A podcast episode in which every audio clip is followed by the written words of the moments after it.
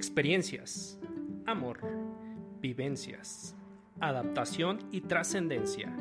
Este es el recorrido que un alma poderosa tiene por contarnos a través de su memoria.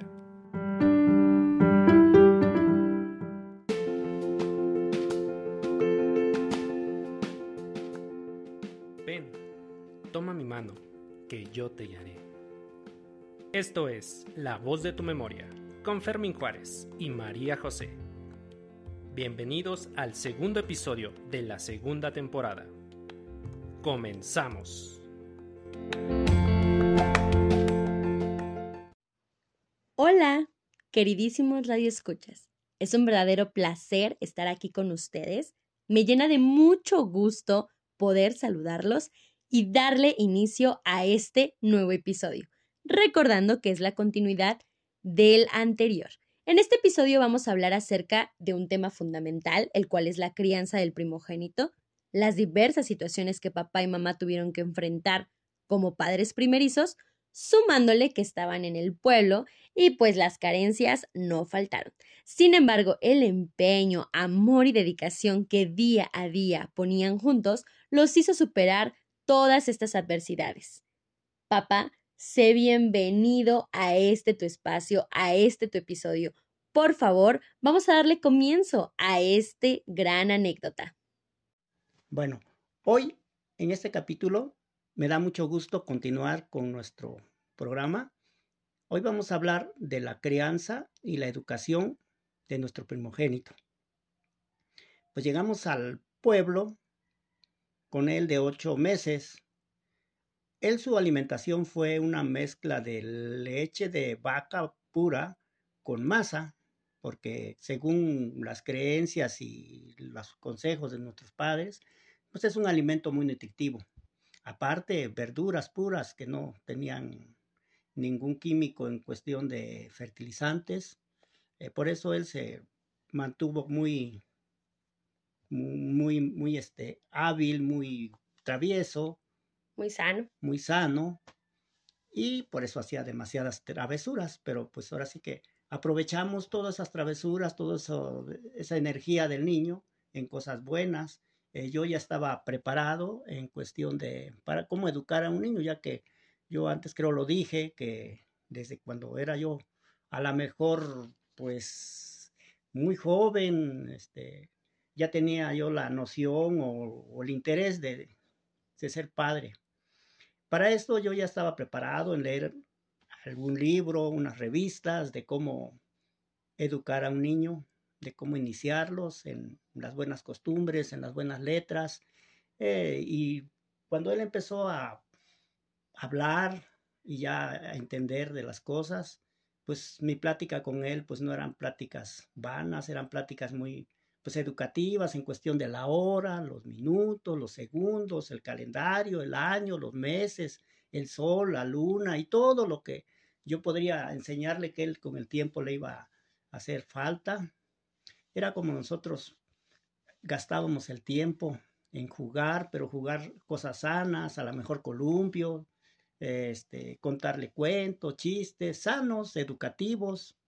Eh, cuando él ya tenía sus cinco años, él ya andaba en el campo conmigo, ya le enseñé a, pues a sembrar, a darle a conocer los efectos de las plantas medicinales, los, pues los árboles frutales, los tiempos de que se dan, las temporadas, qué tanto tiene que ver la luna con cosechar una fruta, cortar una madera, sembrar. ¿Y qué tiene que ver? Perdón que te interrumpa porque yo lo desconozco. ¿Qué tiene que ver? La luna. La luna, por ejemplo, cuando uno va a cortar una madera para la casa, tiene que ser en luna llena, porque dicen que es la luna maciza y así no se apolilla la madera. Igual para cuando va una vaca está preñada y va a tener su becerro o becerra para saber si va a ser hembra o macho, con la luna nos guiamos. Y digamos que es como el efecto de la energía por así pues, decirlo. tiene que ver mucho la luna con la tierra, dicen, hasta para las mujeres parturientas. ¿Cómo sabe uno si va a ser mujer o hombre? Si es que cuando se, se aproxima la fecha y le coincide con la luna tierna, cuando empieza a nacer la luna, empieza, que es el que empieza, el que se hace la conjunción de, de cuarto menguantes a cuarto creciente, que dicen uno que es luna nueva, pues seguramente que va a ser mujer la, el producto, o también la vaca, la yegua, el burro y todos los animales que nacen en luna tierna son hembras y todos los que van a nacer en luna llena pues son, Son varones. o machos. Ay, Entonces, todas esas cosas, igual, pues cuando, cuando uno quiere planificar la familia también con la luna, se puede uno, se guía uno en parte. ¿Y tú te guiaste alguna vez? Así, claro, por eso nosotros, nuestros hijos fueron cada tres años después. Ah, ese es un dato importante. O sea, sí fue planeado con la luna para que fueran Así tercia- es, y tres años. algunos otros métodos que nos decían allá las, eh, las, las señoras, las parteras, las yerberas y todas esas cosas. Y todas esas, pues yo creo que todas esas cosas se les fue, pues se le fue grabando a este niño y pues yo creo que con el tiempo, pues ya después hablaremos de él, de cosas que él ha estudiado también por, a la mejor a causa de todas esas cosas que yo le inculqué.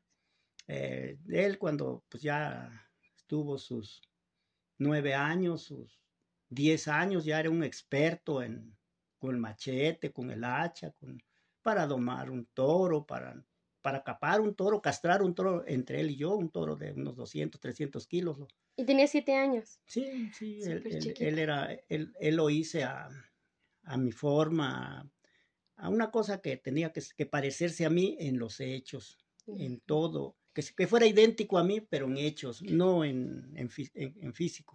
Oye, papá, ¿y, ¿y qué tanto impacto tuvo el color de piel de mi hermano? Porque, bueno, déjame hacer este, esta, este comentario. Deben de saber que, pues, bueno, eh, mi mamá es de una tez blanca, es, es güera, roja, güera roja. Y pues mi papá es morenito, ¿no? Entonces, nosotros, eh, pues tenemos eh, el color de piel, pues claro, no, no, no tan moreno ni tan, ni tan claro. Pero mi hermano, por ejemplo, sí, en su, yo sé que cuando era muy pequeñito, pues sí fue muy güerito. Entonces, ¿hubo un impacto importante en el pueblo con la gente? Sí, sí, porque allá existe mucho el, pues todavía existe el racismo, ¿no?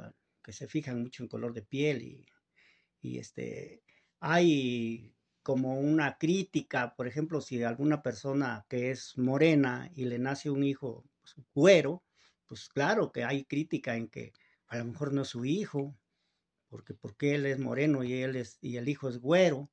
Entonces, pues sí, al- hubo críticas cuando llegué, pero pues yo como siempre estuve el- pues leyendo, entonces yo lo que me importó y me importa y siempre me ha importado es que no me importa el que se parezcan a mí en lo físico, que se parezcan, que sean idénticos a mí en los hechos. En eso, en eso, en eso es que debe uno fijarse, que sean igualitos a uno.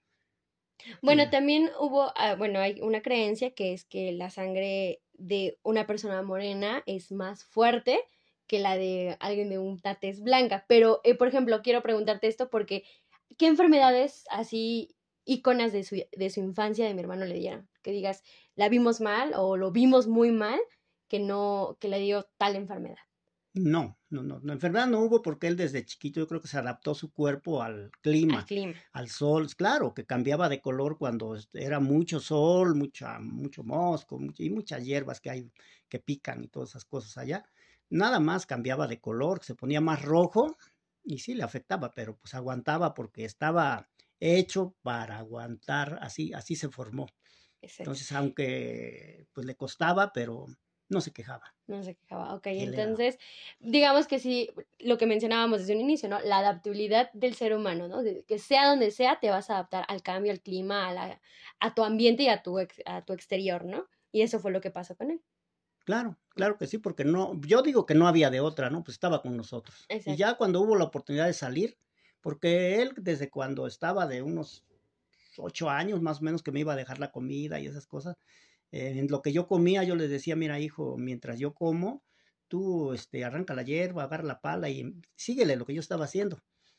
Y sí, sí lo obedecía, pero decía, papá, sí lo hago, dice, pero nada más te voy a decir una cosa, que yo no voy a ser hombre de campo, yo voy a ser hombre de letras, decía. Le digo, pero por lo pronto hay que echarle ganas. Ajá, sí, a mí ahorita me sacas el trabajo del campo. Ok, muy bien. Y bueno, la convivencia con, con mi mamá y tú, o sea, fueron, ambos, ¿no? O sea, tú tenías tu parte, tú te acabas de comentar la parte de como padre, ¿no? Esa disciplina, el que tú lo vayas formando y lo vayas guiando por el camino, como lo mencionaste, este, el, trabajo de un hombre en el campo. Pero mi mamá, ¿cómo influyó en esa, en esa educación? ¿Ella Ah. qué papel tenía? Ella se dedicaba, yo, lo- yo me dedicaba a nutrirlo en enseñanzas y ella a nutrir su cuerpo y a la vez nutrirlo espiritualmente. Esos dos trabajos hacía ella. Claro, desde luego la higiene y todas esas cosas. También. Ella, ella siempre fue una excelente en, en- en educación espiritual y estar al tanto de la higiene y su, su vestir. Eso era. Y, el- y el alimento. El alimento que siempre, pues todo limpio y todo bien hecho y todo que sea nutritivo. Y el alimento, eh, digamos que era, eran recetas, o bueno, preparaba comida del pueblo o de su pueblo de ella. No, del pueblo de nosotros, porque lo que ella a veces no... Yo le decía, haz esta comida y si no le salía, iba con mi mamá que estaba muy a la mano. Y quiero retroceder tantito aquí cuando llegamos. eh, la costumbre de nuestro pueblo es que la suegra a la nuera, en el momento que ya vive en su casa la nuera con su, pues, allá con su familia, ya la, la suegra va y- le hereda su metate, su cazuela, su plato, su taza, su cuchara, su gallina, su guajolota y su puerquita. Y para nosotros los hombres, el papá nos hereda nuestra vaca, tal vez nuestro burro y animalitos que nos haga falta. Y también igual una hacha, un machete. Para iniciar, como Para que dicen, ¿no? Es iniciar, como sí, sí. lo, lo necesario para Ajá. que empieces tu familia. Aquí en esto no nomás influyó papá, mamá, sino que también hubo vecinos que como nos vieron que llegamos a vivir, a empezar, también no faltó quien nos llevó una gallinita, una guajolotita, un- algo. Aquí lo puedo mencionar su, la esposa de mi primo Celestino, la señora Tina. Tina Romero. Esa señora también fue muy amable en que le fuera a dar su gallina a tu, a tu mamá.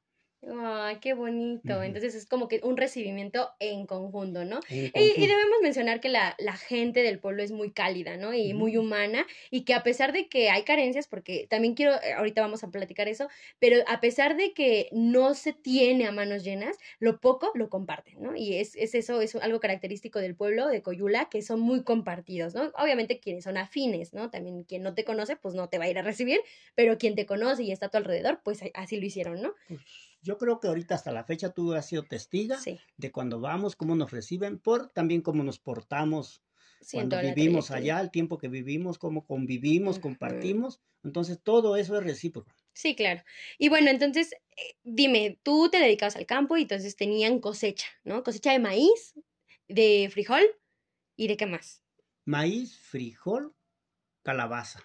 Calabaza. Ok. Porque posteriormente, después cuando ya vengan otros capítulos, vamos a hablar de otros oficios y otras plantas que se sembró y, y- y otras cosas que se Pero en hicieron. este momento, en ese momento era eso lo único que sembrabas. Ajá, en ese.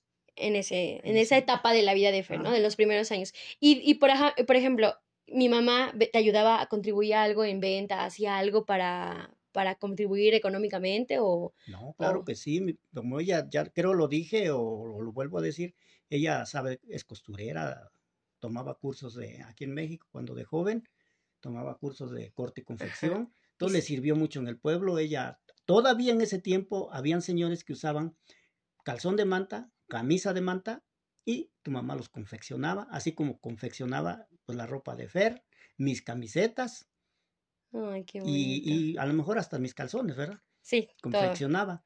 Eh, entonces, pues no, a lo mejor no era porque, por, ¿cómo te diré? Porque así tenía que ser, sino que por necesidad, Ah.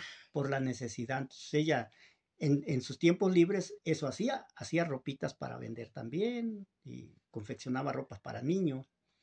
De En acuerdo. eso contribuía ella y pues luego nos poníamos a bordar ropa artesanal también que nos daban entre los dos en las noches. Entonces, pero yo creo que posteriormente hablaremos de, De- todas estas, de estas cosas. Pero ahorita yo creo que en el siguiente capítulo vamos a hablar de las parteras, de cómo fue el parto de tus hermanas. De acuerdo. Es momento de dar por concluido a este episodio. Papá, muchísimas gracias por acompañarnos, por ser parte de este gran viaje. Hoy nos llevamos un gran aprendizaje, el cual es querer es poder y que por la familia se da todo. Muchas gracias por seguir escuchándonos. Esperen el siguiente episodio, pues hablaremos de un tema también muy importante, que es la planeación de las siguientes hijas y la dinámica que juegan las parteras en los pueblos. Hasta la próxima.